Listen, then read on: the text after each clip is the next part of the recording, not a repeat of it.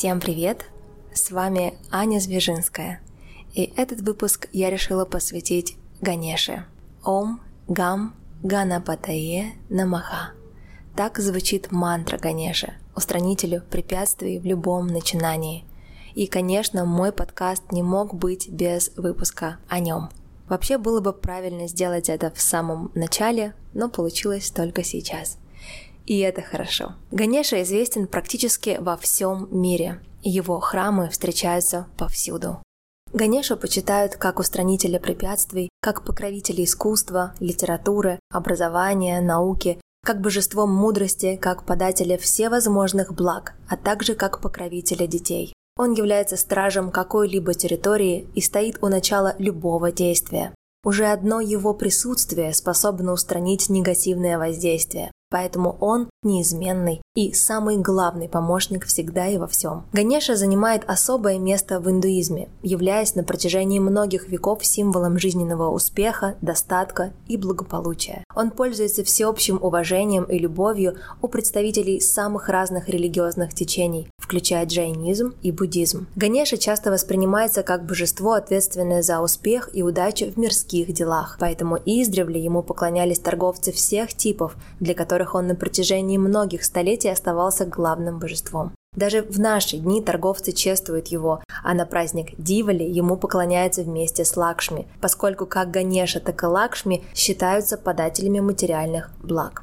Говорят, индуизм начинается с Ганеши. С поклонения ему начинается любое религиозное действие и любое начинание, будь то открытие нового бизнеса, сдача экзамена или выступление на сцене. В индуизме есть традиция предлагать свое сердце личному божеству из пантеона богов и богинь, Ишта Девата. Ваше сердце оживляется, когда вы думаете о качествах, которые, как говорят, воплощает собой божество. Посетив десятки храмов в Индии, где в каждом есть алтарь Ганеши, его изображение, можно заказать пуджу, колокольчик и, конечно, продаются сладости, обычно это кокосы, я не сразу замечала его, но в какой-то момент мне стали дарить изображения, статуэтки, я стала везде его видеть и, конечно, слушать и затем петь мантры. Семинары, ретриты, научные книги, ведические пуджи, путешествия – везде встречался он. Постепенно проник в мою жизнь и стал творить настоящие чудеса. Поклонники Ганеша считают, что его большой живот, наполненный бесчисленными модоками, это такие сладкие шарики, которые он очень любит, символизирует Вселенную, наполненную всевозможными вещами и существами, что плавают в океане Акаши. Ганеша в некоторых традициях рассматривается как воплощение всего космоса, наполненного бесчисленными живыми существами. Большой живот Ганеша выступает символом достатка, материального благополучия и даже роскоши, хотя его отец – йог и аскет Шива. Дело в том, что в Индии упитанное тело является маркером социального статуса, и пышные формы свидетельствуют о достатке и благополучии его обладателя. Избыточный вес предмет гордости. Огромный живот Ганеша вызывает ассоциации с ситхами, сверхспособностями, которые нередко изображаются с большими животами, что может указывать на кумхаку, задержку дыхания между вдохом и выдохом. Ганеша начал свою карьеру в Индии, а затем распространил свое влияние на всю Азию. В Тибете Ганеша стал известен под именем Цокдак, а популярность к нему пришла в XVI веке. В средние века поклонение Ганеше в Тибете, несомненно, было важным аспектом буддийского учения. Как правило, в Тибете ему поклоняются для приобретения каких-либо благ. Показательно, что в тантрическом буддизме, как и в индуизме, Ганеша выполняет функцию охраны границ, являясь божеством начал и переходов, ответственным за переход из одного состояния в другое. Что касается китайских тантрических текстов, то они, как правило, были привезены из Индии и переведены индийскими и китайскими монахами в VII-VIII веках. В них нередко обсуждаются вопросы поклонения Ганеше или Винаяке и результаты этого поклонения. В Японии в буддийском тантризме чрезвычайно популярным оказалось изображение Ганеши в виде двух стоящих обнимающихся фигур, имеющих человеческие тела и слоновьи головы. Именно данный образ, известный как кангитен, обычно рассматривается в качестве источника радости и блаженства.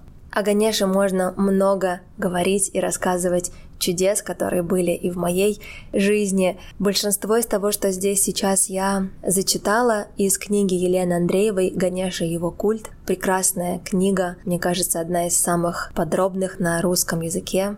Очень рекомендую, если вам откликается и интересна эта тема. В завершении я хочу рассказать об одном из множества чудес, которое зафиксировано в истории. В первой части Ганеша Пураны рассказывается множество историй о том, как боги и люди справлялись с трудностями и достигали желаемого благодаря поклонению Ганеше или его содействию. Осенью 1995 года произошло так называемое «молочное чудо». В какой бы части мира не предлагали Ганеше молоко, он выпивал его. За несколько секунд или минут все молоко из ложки, приставленной к рту или хобота божества, просто исчезало. В тот день практически вся деловая жизнь в Дели остановилась. Эту необычную новость освещали многие каналы, как индийские, так и зарубежные, в том числе CNN, BBC. Они говорили по радио, писали в прессе. Есть даже отдельный сайт, посвященный этому событию milkmiracle.com. Молочное чудо началось 21 числа, число связанное с Ганешей, и длилось ровно сутки. Его называют самым задокументированным паранормальным феноменом современности.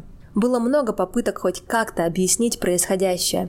Ученые предлагали научное объяснение, скептики обвиняли гуру и с вами, обманывавших доверчивый народ – они считали случившееся массовым психозом и пытались рационально объяснить чудо. Суета и толкотня в храме, белый цвет мурти, на фоне которого не очень хорошо видно само молоко, и психические нарушения.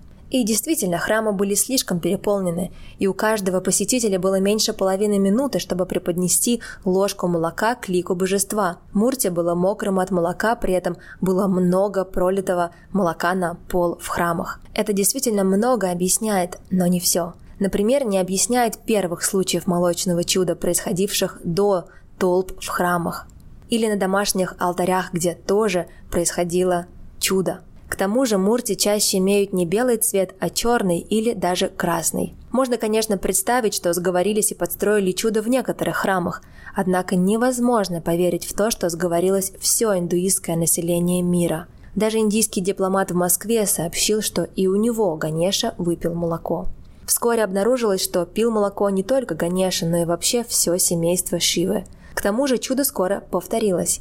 20 и 21 августа 2006 года и 23 сентября 2010 года, но оно было в более скромных масштабах. Для многих молочное чудо стало первым религиозным опытом в жизни. Завершая мой рассказ о Ганеше, я хочу предложить вам сейчас попрактиковать вместе его мантру мы записали ее с Рустамом Мунасиповым, Ильдаром Геритхари, Бхагаватом Дасом. Она загружена на все музыкальные платформы под моим музыкальным именем Ташани. Ее можно послушать в полной версии. Мы сейчас предлагаем вам всего несколько минут помедитировать. Вы можете просто послушать эту мантру или повторять вместе со мной. Можно также опустить внимание в область сердца, закрыть глаза, если сейчас есть возможность, и пусть Ганеша устраняет все препятствия на вашем пути. Ом Гам Ганапатае Намаха.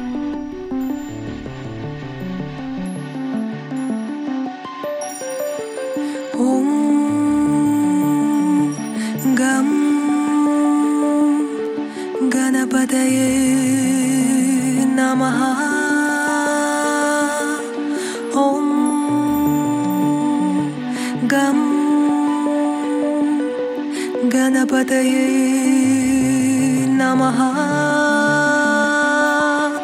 ॐ गं गणपतये नमः। ॐ गं गणपतये नमः।